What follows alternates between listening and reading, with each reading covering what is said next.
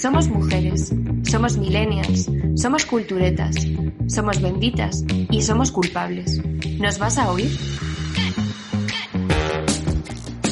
Benditas culpables con Raquel López y Ana Callejo.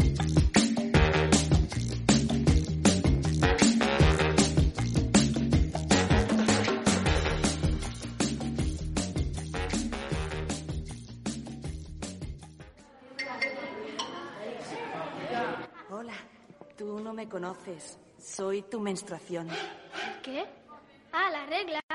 Ya veo que has oído hablar de mí. Ya creía que no ibas a venir nunca. Cada cosa a su tiempo. Pues nos vemos. Pero, ¿no, ¿no vas a hacer un drama? Unas lagrimitas, por lo menos algo. ¡O una fiesta! Si quieres hacemos una fiesta. He traído confeti.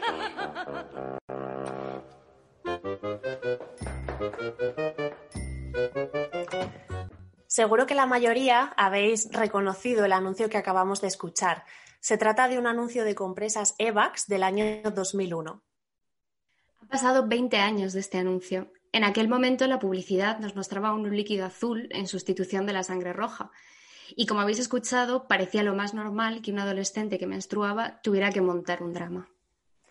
Hoy vamos a hablar de los tabúes sociales que hay detrás de la menstruación y que aún perduran. Bienvenidas y bienvenidos a Benditas Culpables.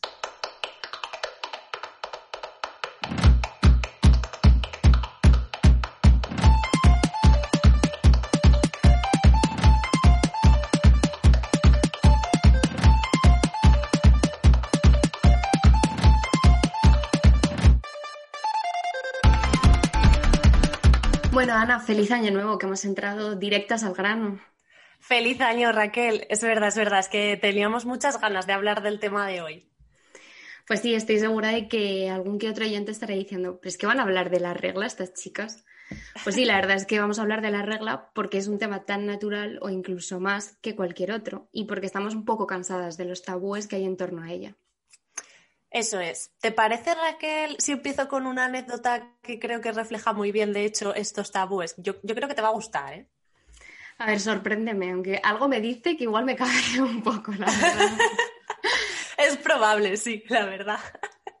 bueno, pues a ver, yo creo que para acabar con estos tabúes que mencionábamos es imprescindible una buena educación sexual, tanto a niños como a niñas, desde una edad muy temprana. Pues sí, en eso estamos de acuerdo. Bueno, pues te voy a contar lo que nos hicieron en el colegio cuando yo tenía 10 u 11 años. Eh, tocaba clase de biología sobre este tema y los profesores decidieron que en lugar de impartir la clase a los alumnos del grupo A y del grupo B, que eran grupos mixtos, lo mejor era separarnos por sexo.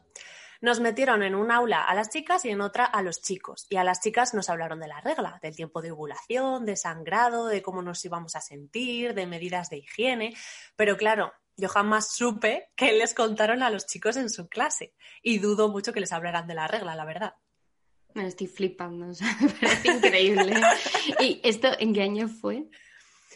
Pues yo soy del 91, así que sería en 2001-2002, cuando el anuncio que hemos escuchado al principio.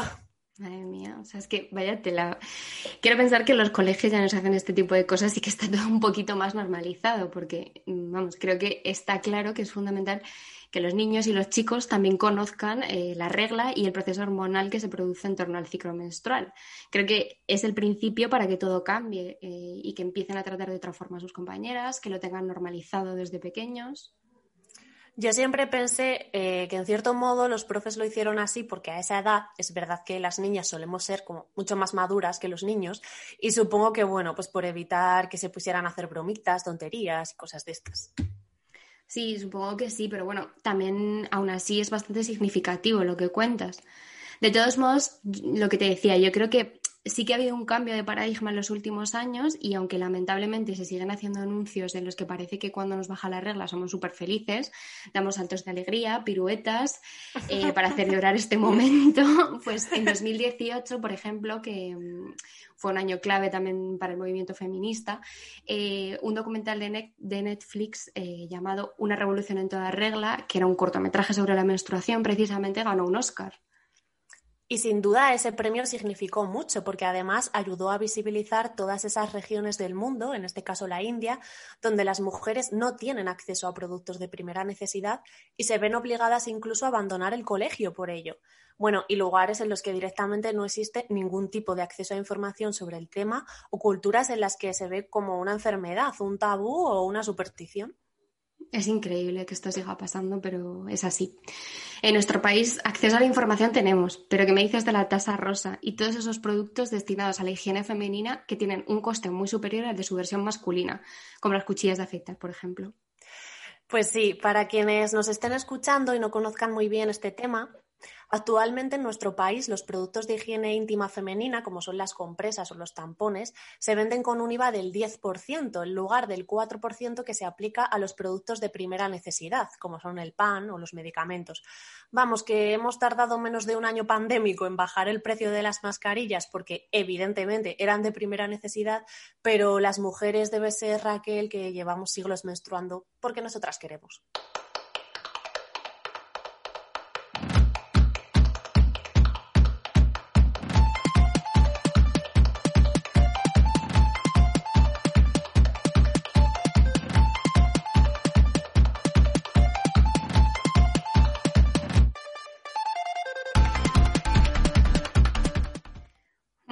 Está claro que la menstruación es muy importante, pero también lo es el resto del ciclo menstrual, que a veces parece que está más o menos socialmente aceptado que te quejes en tus días, que también aprovecho desde aquí para decir que detesto todos esos eufemismos absurdos del tipo estar mala, Inés la que viene cada mes, o cualquier otro que, que, suenan ridículos, en lugar de decir la regla, el periodo o la menstruación.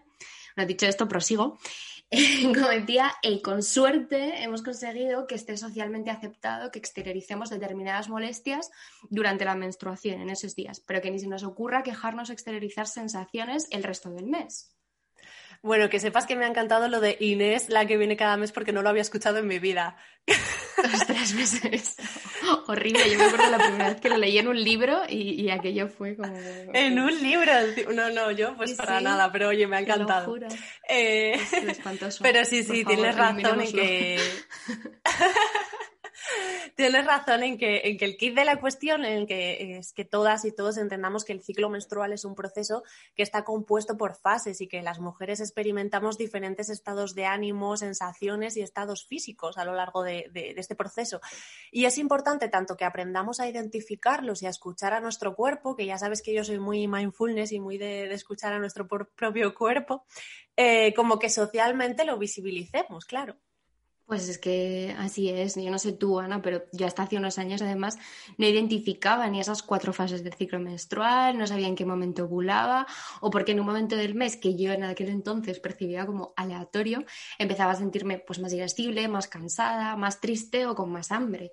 Creo que lo peor de ese desconocimiento de nuestro ciclo es precisamente esa desconexión con nuestro cuerpo y el exigirnos estar siempre a tope, tanto física como mentalmente, sin darnos la oportunidad a nosotras mismas de escucharnos y de cuidarnos lo que necesitamos en cada momento. Sí, la verdad es que creo que es un autoconocimiento que vamos ganando con los años, al menos en nuestra generación, y que cada vez es más usual que se trate también a nivel social. Hemos querido hablar con una ginecóloga para tratar este tema y las dudas que nos van surgiendo al respecto y le hemos preguntado a Leticia Benítez, ginecóloga en el Hospital Clínic de Barcelona, si desde su posición como profesional sanitaria en esta especialidad cree que ha evolucionado el conocimiento femenino y social del ciclo menstrual en los últimos años. Sobre si creo que ha evolucionado el conocimiento femenino del ciclo menstrual, pues mira, la verdad es que sí y no. Sea, por una parte, mm, es verdad que cada vez hay más información sobre esto y que la gente, sobre todo, muestra más interés hacia conocer su ciclo menstrual y las alternativas que hay. Pero yo creo que es sobre todo con respecto a lo que habíamos vivido en los años recientes, no actuales, pero recientes. Pero clásicamente ha habido mucho conocimiento sobre el ciclo menstrual, porque precisamente como no había anticonceptivos, lo único que se hacía era un control del ciclo menstrual súper, súper exhaustivo por parte de las mujeres. Entonces yo creo que eso, que clásicamente sí que se sabía muchísimo sobre el ciclo. Después hubo una época en la que hubo más desconocimiento, por, sobre todo por el aumento de los anticonceptivos. y ahora vuelve a haber un cierto interés. No sé, muchas cosas de la medicina especialmente volvemos a, cosas más antiguas, ¿no? En la medicina, no sé, últimamente nos estamos ya pasando de, frenada, de intentar volver a cosas antiguas, entre comillas, y a nuestros orígenes. Y esto yo creo que también es una cosa similar. Jo, qué interesante lo que nos comenta Leticia. Yo la verdad es que no lo había pensado así, pero bueno, está claro que esa desconexión y ese desconocimiento de nuestro ciclo menstrual también puede venir de la relajación que nos brindan los anticonceptivos hormonales y que también tiene que ver con lo cultural y, lo social, claro. Sí, en ese sentido, al igual que hablábamos en el último podcast sobre la ansiedad, creo que también en esto las redes sociales han tenido un papel importante en ayudarnos a visibilizar y normalizar muchas cuestiones relacionadas con el ciclo menstrual. Sí, yo también tengo esa percepción, pero bueno, para no pecar de millennials y de esa falsa sensación de realidad que nos generan a veces las redes sociales, hemos querido preguntarle también sobre esto a Leticia, sobre su perspectiva y si cree que se han superado verdaderamente los tabúes para hablar del ciclo menstrual abiertamente y normalizarlo. La verdad es que no, yo creo que los tabúes siguen muy presentes y, pero sí que es verdad que cada vez hay más diferencias entre distintos grupos de población. Seguramente encontramos gente que sí que ha dado ese paso más allá, el también por, por, rango de edad, obviamente. Los pacientes más jóvenes sí que quizás tienen menos tabúes, pero en pacientes, ya no digo mayores, sino de más de 40 años, hay aún mucho, mucho, mucho tabú para hablar de cualquier cosa ginecológica incluso. Nos cuesta a veces explorar, sobre todo la esfera sexual es el gran desconocido cuesta mucho de preguntar en consulta y de que la gente sea abierta con el tema. Y el ciclo menstrual un poco menos, pero también, em, también es verdad que, que eso que depende mucho, bueno, y también de la raza, de la cultura, de muchos, muchos aspectos. Es un, un abordaje difícil como médico pero aún así yo creo que sí que se van rompiendo tabúes. En las redes sociales también, en parte, yo creo que están normalizando, intentando normalizar alguna cosa. Eh, últimamente se ven incluso fotos de gente que enseña su menstruación. No sé, esto hace años era impensable. Así que bueno, poco a poco, pero yo creo que algo sí. Esto es muy fuerte, ¿eh? que nos hayamos sentido coartadas para hablar de nuestro cuerpo, de nuestra naturaleza y nuestro sexo hasta tal punto de no ser capaces de hablarlo abiertamente ni con nuestra ginecóloga. La verdad es que a mí es algo que me genera un cabreo importante, porque supongo que también estará pasando a muchas oyentes, ¿no? Esa sensación de rabia y de pensar cuántas mujeres habrán sufrido innecesariamente por no sentirse legitimadas para hablar abiertamente de su ciclo menstrual. Hablarlo al menos con su médico o médica, pero también hablarlo con su entorno social. Pues sí, sí, es que, jo, la verdad que, que sentimos mucha rabia, en potencia, pero por otro lado también esperanza, ¿no? En ver que las cosas realmente están cambiando hay otro tema también que has comentado, Raquel, eh, y del que es imposible no hablar cuando se menciona el ciclo menstrual, que es el de los anticonceptivos hormonales. Sí, además es un tema que en los últimos años está siendo bastante controvertido y ha sido motivo de debate en redes sociales también en los últimos tiempos. Queríamos conocer la perspectiva médica al respecto, así que hemos preguntado a Leticia si considera que se prescriben anticonceptivos hormonales más de lo que se debería o si realmente son el tratamiento ginecológico existente más efectivo frente a las diferentes patologías ginecológicas. Pues me alegro mucho de que me hagáis esta pregunta, porque la verdad es que mm, yo llevo meses ya pensando en este tema porque, no sé, es, es controvertido. Como ginecóloga es un tema que me cuesta. Se ha pasado de ser la fama que tuvo en los años 60 cuando salió, de que precisamente era la liberación de la mujer, y ahora la verdad es que cuesta como ginecólogo porque parece que estés recetando algo malo. O sea, tú estás recomendando, porque es verdad que, claro, nos hemos creado una mala fama por el abuso, entre comillas, que haya podido haber, porque era el anticonceptivo principal, y eso hay que entenderlo. Y era una sociedad en la que no había otra alternativa, y fue la liberalización de la mujer, fue súper importante como hito histórico. Y mm, es verdad que igual hubo, había mucho, mucho consumo durante unos años, pero es también verdad que hay muchas patologías ginecológicas que se benefician de la anticoncepción, que nos, nos ayudan muchísimos problemas. Pero es verdad que esta mala fama que se le ha creado recientemente, ahora casi es que es, que es el enemigo. Es que tú le, le recomiendas a una paciente con endometriosis que el tratamiento de la endometriosis debe ser hormonal, porque es la forma de que no progrese la enfermedad. Y tú, como por tanto, recomiendas un anticonceptivo y, parece que estés recomendándole eso al, no sé, droga, que ni es tan buena ni es tan mala, está claro, no, no hay, pero no puede ser el enemigo de las mujeres porque no, nos ayudó muchísimo, fue nuestro gran amigo, nuestro gran aliado a poder decidir como mujeres cuándo queríamos ser madres y que no fuera una imposición. Yo sí que pediría que intentemos tener la mente un poco más abierta, que no, la pastilla anticonceptiva no es el enemigo y, que tiene sus indicaciones y que si, si, únicamente como anticonceptivo hay mujeres que la utilizan están súper contentas y hay otras que no y las dos cosas son igual de correctas. Me gusta la forma en la que nos lo explica Leticia. Obviamente los anticonceptivos hormonales no son la panacea ni nos funcionan bien a todas ni para todo, pero bueno, tampoco son el demonio y no es justo que olvidemos la importancia que tuvieron y la, la liberalización que supusieron respecto al control de nuestros cuerpos y también las posibilidades que nos siguen ofreciendo, claro. Sí, más allá de la anticoncepción, como nos comentaba Leticia, nos permiten controlar muchas otras patologías relacionadas con nuestras hormonas y el funcionamiento de nuestro cuerpo. Y es súper importante porque el ciclo menstrual, además de todo lo que hemos dicho hasta ahora, también puede relacionarse con otros muchos procesos de nuestro cuerpo y generarnos otros tantos problemas. Pues sí, mira, por ejemplo, en mi caso, mm, yo tengo mogollón de problemas digestivos, como tú bien sabes, Ana, y después de dar mil vueltas entre diferentes especialistas, de que me hicieran un montón de pruebas, de tratamientos y sobre todo también en todo este proceso de aprender un poco a escuchar mi cuerpo más y mejor de lo que lo hacía, mi, mi ginecólogo me dijo hace unos meses que probablemente la progesterona, esa hormona que segregamos las mujeres a diferentes niveles a lo largo del ciclo menstrual, puede tener mucho que ver con mis trastornos digestivos y que la forma más, más efectiva de mantener la raya son los anticonceptivos hormonales. Con esto no queremos decir que sea la solución para todo, ni mucho menos, pero sí que creo que es muy importante que conozcamos bien nuestro cuerpo y el papel tan importante que tiene el ciclo menstrual en su funcionamiento. Muy de acuerdo contigo, Raquel, y gracias por compartir esa, esa experiencia. Como en todo, que vamos a decir nosotras, que somos periodistas, la información es la clave para poder tomar una decisión. Así que también es importante conocer cómo funciona nuestro cuerpo cuando tomamos anticonceptivos y qué efecto tiene sobre nuestro ciclo menstrual. Bueno, el efecto de los anticonceptivos, o sea, lo que intenta un anticonceptivo es muy complejo de entender, pero bueno, muy simplificado. Eh, nuestro ciclo hormonal depende de dos hormonas, de los estrógenos y de la progesterona. Y en el ciclo natural de la mujer, predomina uno u otro y según el cual predomine nos encontramos en una fase de ciclo u otra, pero no tienen una dosis constante cada uno, sino que van variando sus niveles. Y precisamente esta variación en los niveles es la que causa la ovulación y después la menstruación, por simplificarlo. Con la anticoncepción lo que hacemos es administrar una dosis de estas dos cosas, de estrógeno y de progesterona, o sea, con los anticonceptivos normales, ¿eh? no me meto en otros tipos más específicos me refiero al, estándar. Administras cada día la misma dosis de estrógeno y de progesterona.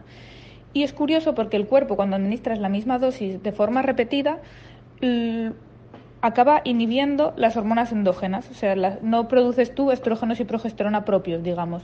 Entonces no tienes ciclo menstrual como tal, sino que no, ovulas. Lo que el, el, efecto anticonceptivo es porque produce una anovulación, se produce, hace que no ovules y por tanto es imposible el embarazo. Así es como consiguen la anticoncepción. Eh, inicialmente cuando se diseñaron eran de una dosis mucho más alta que ha ido bajando, por eso también las clásicas dudas de si hay que hacer parones del anticonceptivo no es necesario, ya la dosis que llevan hoy en día pueden ser utilizadas a largo plazo. Por esto, fases del ciclo como tal es verdad que no tendríamos. Y el sangrado, de hecho, es una cosa puramente mm, conveniente, porque como sociedad somos muy reticentes a no tener la menstruación. Entonces se hace un descanso mensual porque es lo mejor tolerado por las pacientes, porque las, pacientes quieren ver la menstruación. Pero otras sociedades, los países nórdicos, por ejemplo, las pacientes hacen pautas más largas, igual tienen una menstruación cada tres meses, porque al final es una menstruación artificial por, la, por las pastillas, pero no es una menstruación normal, entonces puede ser más o menos regulada a nuestro antojo. Oye, así da gusto, que, bien nos lo ha explicado Leticia y un poco de luz en todo esto, ¿no? Qué curioso lo de que el tema del sangrado artificial varía tanto en función de las distintas realidades sociales o culturales de uno u otro país. La verdad es que yo eso no me lo había planteado y da mucho que pensar también ese tema de que necesitemos ver ese sangrado para confirmar que no estemos embarazadas. Menudo lastre que tenemos asociado a la culpa relacionado con todo esto a nivel social, pero bueno, creo que eso ya nos da para otro podcast. Pues sí, otro día podemos hablar de eso, que además en, lo de la culpa somos muy expertas tú y yo. eso sí, bueno, no que... Pero bueno, no, no, queremos cerrar este podcast sin recomendar algunas herramientas que a nosotras nos han venido muy bien también en todo este proceso de autoconocimiento que nunca acaba. Pues sí, la primera son dos aplicaciones móviles. y una es Clue, que sirve para controlar el ciclo menstrual. Es probable que muchas igual ya la, ya la, conozcáis porque se ha hecho bastante popular en los últimos años. Y la otra es Lunar, que es menos conocida, pero que a mí me parece muy interesante porque te da información sobre el estado anímico o las sensaciones que es habitual que atravesemos en cada fase del ciclo menstrual y que viene fenomenal para sentirse un poco más comprendida cuando tienes ganas de acabar con el chocolate, de matar gente o que estás hiperactiva y súper creativa de repente en un momento. Me parece súper guay. Además, yo esta de, Lunar no la conocía y mira, me la voy a bajar porque quiero saber si es verdad lo de cuando me dan ganas de comer chocolate es por esto o simplemente porque quiero chocolate, que también pasa, oye. También puede ser. Bueno, y como no podía ser de otra forma, yo os voy a recomendar dos libros que también tratan sobre este tema. Por un lado, el ensayo Esta es mi sangre de la periodista y feminista francesa Elise Thibault, bueno, en Raquel, tú sabes francés, yo no. Lo he dicho bien. Lo he dicho fatal, ¿verdad? Estivo. Pero luego me llaman pedante cuando corrijo. bueno, te lo he pedido yo, te lo he pedido. bueno, este ensayo es una historia política, pero también personal de la menstruación. Explora los imaginarios construidos sobre la regla, desde esos viejos mitos y supersticiones de las que hablábamos antes, a, por ejemplo, representaciones de la menstruación en el arte contemporáneo. Es muy, muy interesante. Y luego esta otra autora, Sally Rooney, que os sonará por ser la autora del bestseller Gente Normal, que se ha convertido también en serie de televisión, Rooney tiene una novela previa, Conversaciones entre amigos, en la que una de las protagonistas sufre endometriosis. Este no es el tema principal de la novela, pero sí es importante en cuanto a que este personaje sufre unos dolores terribles a lo largo de toda la obra, que no sabe de dónde vienen y que finalmente se trasladan en el diagnóstico de la endometriosis. Y la verdad es que me parece súper importante que autoras tan jóvenes como Rooney, que publicó este libro con veintipocos años, traten por fin este tipo de temas en sus novelas. Oh, qué interesante, Ana. La verdad es que vamos a acabar con una lista de libros que recomiendas aquí a nuestros oyentes y que tenemos de deberes. Pero, pero muchas gracias por compartirlo también con nosotras. Y mm, yo creo que después de todo esto ya nos hemos sacudido bastante ese horroroso soy tu menstruación o aquel a qué huelen las cosas que no huelen de ese otro conocido anuncio, ¿no? Sí, yo creo que la Ana de 11 años no aceptaría, así como así que nos separaron a las chicas para hablarnos de la regla. Pero bueno, sí, o sea, esperamos como siempre contribuir un poco a seguir visibilizando y normalizando cuestiones tan importantes como esta. Gracias a Leticia por arrojarnos tanta luz en este tema y a todas y todos los que nos escucháis por hacerlo en un episodio más. Pues sí, gracias a todas y todos los que estéis al otro lado, porque el ciclo menstrual no es algo que solo debamos conocer nosotras. Y como siempre, estaremos encantadas de escuchar vuestras historias a través de Instagram y de Twitter si queréis compartirlas con nosotras. Y gracias a Leticia por acompañarnos en este podcast. Nos escuchamos en el siguiente.